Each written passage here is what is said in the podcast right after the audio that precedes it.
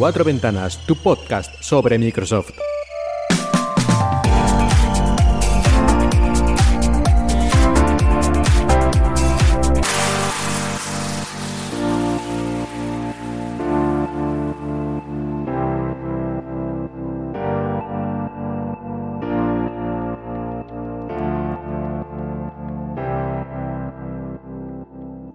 Buenos días y bienvenidos a Cuatro Ventanas en Emilcar FM.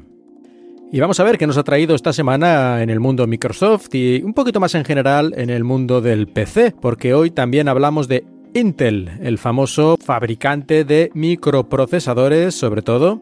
Y es que esta semana ha presentado su nueva gama de procesadores, la generación número 11 de procesadores de escritorio, para equipos de escritorio. Nombre en clave de esta serie de procesadores es Rocket Lake. Y entre las ventajas que nos presenta Intel tenemos un 19% de incremento en lo que llaman instrucciones por ciclo de reloj, lo que llaman IPC, es decir, que es más rápido, unos gráficos integrados un 50% más potentes, soporte para PCIe 4.0, lo que principalmente va a permitir poner discos de almacenamiento SSD aún más rápidos si es que cabe y además ha añadido algunos detalles de lo que se llama Deep Learning o Machine Learning para que algunos procesos puedan hacerse mucho más rápido y también algunas pequeñas mejoras en cuanto a la codificación y decodificación de algunos códecs de vídeo como el AV1.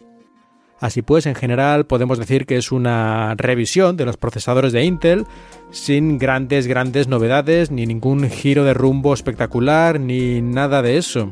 Y es que Intel es una compañía que ya lleva muchos, muchos años en este negocio, es una de las pioneras. Y como suele pasar en estos casos, pues está un poco apoltronada desde hace ya bastantes años sin realizar ningún gran cambio ni tomar riesgos excesivos. Y claro, entonces pasa lo que pasa, que se están quedando atrás respecto a otras compañías como AMD y sus procesadores Zen, que cada vez son mejores, más rápidos y eficientes, mientras que Intel, por ejemplo, sigue atascada en su proceso de fabricación de 14 nanómetros.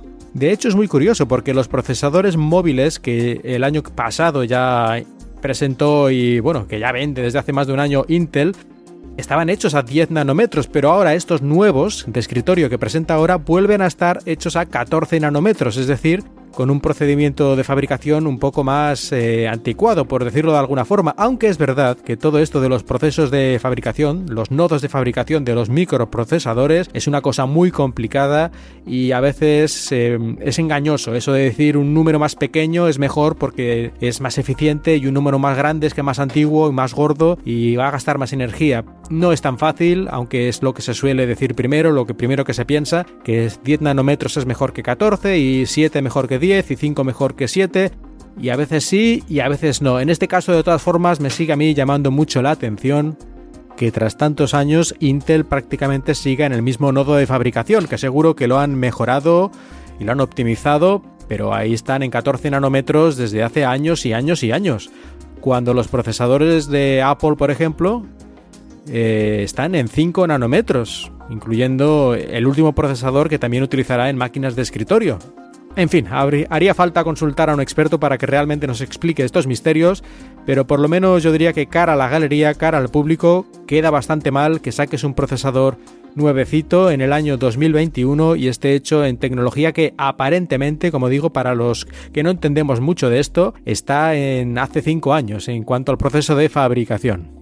Y al mismo tiempo que Intel hace esto, también esta semana nos presentaba una serie de anuncios de publicidad, unos sketches de estos de 30 segundos más o menos, en los que el actor Justin Long, conocido especialmente por los anuncios de I am a Mac, I am a PC, que hizo Apple hace ya bastantes añitos, en los que personificaban a los Mac y a los PC, aunque los Mac también son PC, pero bueno, ya sabemos que a nivel popular se separan con estos nombres, ¿no? Los Mac y los PC. Pues bueno, Justin Long hacía el papel de ser un Mac personificado. Y bueno, naturalmente él era molón, y era guay, era delgado, era más o menos guapete y tal. Y en cambio el PC lo llevaba el papel John Hockman, Hochman, Hockman, bueno, perdón por la pronunciación, ahora no me acuerdo exactamente, lo, lo, llevaba otro actor que era más bajito, más gordo, así como más, no sé, más atontado en cuanto a su comportamiento, siempre se equivocaba, en fin, era un poco patán como una especie de dron empresarial, ¿no? un tipo de estos sin alma. Eh, nada, nada, nada insultante, por supuesto, para los usuarios de los PC. Pero bueno, no, no estamos en eso. La cuestión es que Justin Long ahora ha sido contratado por Intel para hacer estos anuncios en los que compara los productos, los productos que llevan procesadores Intel, es decir, PCs, con los últimos eh, diseños, los últimos pues, ordenadores, tabletas de Apple. Y yo creo que los anuncios están bastante bien para lo que podría haber sido una especie de desastre total. Creo que tiene cierta gracia. No se pasan demasiado diciendo tonterías, aunque bueno, siempre hay cosas que la gente va a discutir y decir sí, pero esto no y tal. Pero bueno, me han parecido bastante razonables. Y lo que más choca es que hay gente que se ha molestado cuando Apple hizo lo mismo hace un montón de años. Y de hecho yo creo que peor, porque aquí no compara a los usuarios. De hecho, el propio Justin Long al principio en vez de decir yo soy un PC o soy un Mac o algo así, dice yo soy soy yo, soy una persona, soy Justin. Y ya está. Y luego compara los equipos, no las personas que los utilizan de manera velada como hacía la campaña de I'm a Mac, I'm a PC de Apple.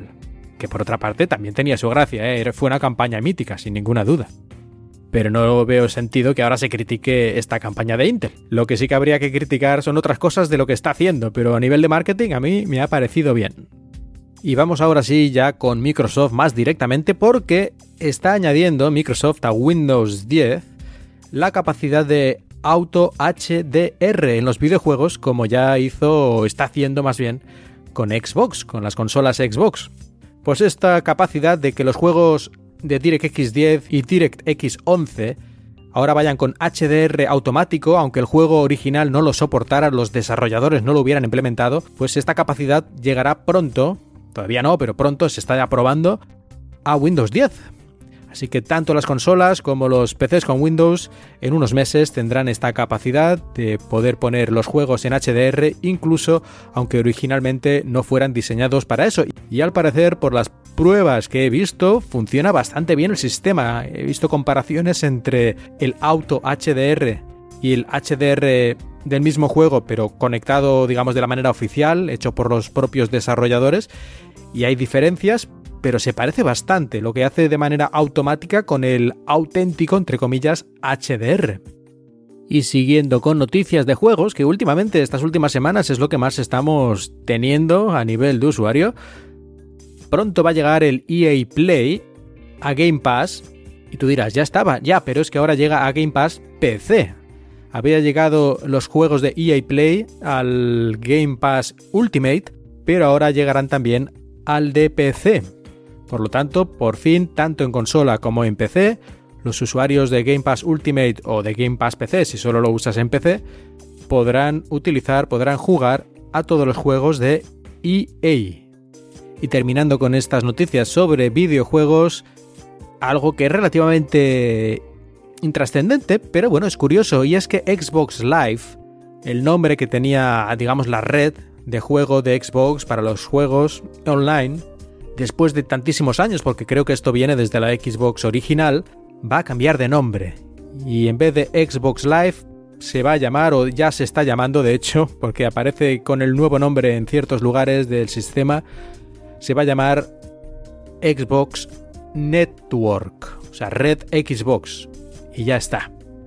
Y la excusa o el razonamiento para cambiarle el nombre después de tantos años, según dice Microsoft, es para que, digamos, no se confunda lo que es la infraestructura que hace que funcionen los juegos, lo que es la propia red, con la suscripción de Xbox Live Gold. Que no sé, me parece un poco raro porque de hecho mucha gente dice que el Xbox Live Gold, que básicamente hay que pagarlo si quieres jugar online con consolas de Microsoft, va a desaparecer, va a desaparecer en favor de eh, una unificación total con Game Pass. De momento esto no se ha anunciado, pero es lo que se está diciendo últimamente. En todo caso, es simplemente un cambio de nomenclatura y por sí mismo esto pues es más curiosidad que otra cosa, aunque seguro que hay gente que lleva muchos años jugando con Xbox y echará un poquito de menos esto del Xbox Live, el nombre que lleva 18 años eh, viendo. Y la semana pasada hablé sobre el Voice Meter, este programa que permitía procesar distintas fuentes de audio, juntarlas, darles efectos y sacarlas como si fuera un, un input del micrófono y ese tipo de cosas para hacer videoconferencias o para cualquier otra cosa como el podcasting mismamente. Pero desde entonces también he visto que OBS, este programa para hacer streaming de vídeo, que también mencioné como parte de este sistema que utilizo yo, también tiene un plugin llamado Audio Monitor que permite lo que en principio OBS por sí mismo no permite, que es las fuentes de audio sacarlas al lugar que tú quieras. Cuando digo al lugar me refiero al altavoz que tú quieras o a un input de un micrófono virtual o cosas así, de forma que en mi caso ahora estoy haciendo lo mismo que hacía antes para hacer videoconferencias, pero no activo el voice meter, sino que directamente saco los audios que me interesa y los que no, no, al input del micrófono que va a Skype o a cualquier otro programa de videoconferencia. Todavía es necesario instalar VoiceMeter porque esto es lo que te incluye en el sistema estos micrófonos virtuales a los que puedes mandar audio desde cualquier otro, otro programa, pero no tengo que activar el VoiceMeter que además me daban una especie de extraña incompatibilidad a veces, todavía no sé muy, muy bien si era culpa del propio programa o más bien, creo yo, de mi driver de sonido que está un poco anticuado y no he encontrado uno más nuevo y estas cosas que pasan a veces. Pero bueno, no tengo ni idea realmente el por qué o si es que yo elegí alguna opción equivocada, pero a veces me hacía cosas un poquito extrañas. Y creo que de esta forma más simplificada, porque ya OBS me da, digamos, la versión final del audio, aunque no pueda meterle efectos, pero tampoco eran imprescindibles, pues creo que así funciona más estable. En todo caso, si os interesan estas cosas, ya sabéis, Audio Monitor plugin para OBS, el programa de streaming de vídeo. Y con esto terminamos el capítulo de hoy de Cuatro Ventanas. Muchas gracias por escuchar. Yo soy Mark Milian y os he hablado desde Shanghai.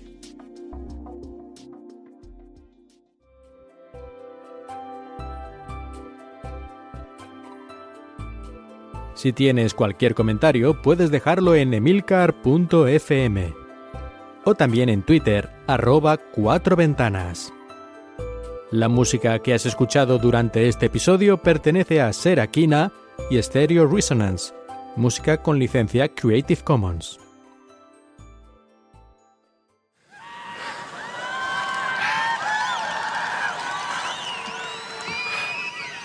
I have four words for you. I love this company. Yeah!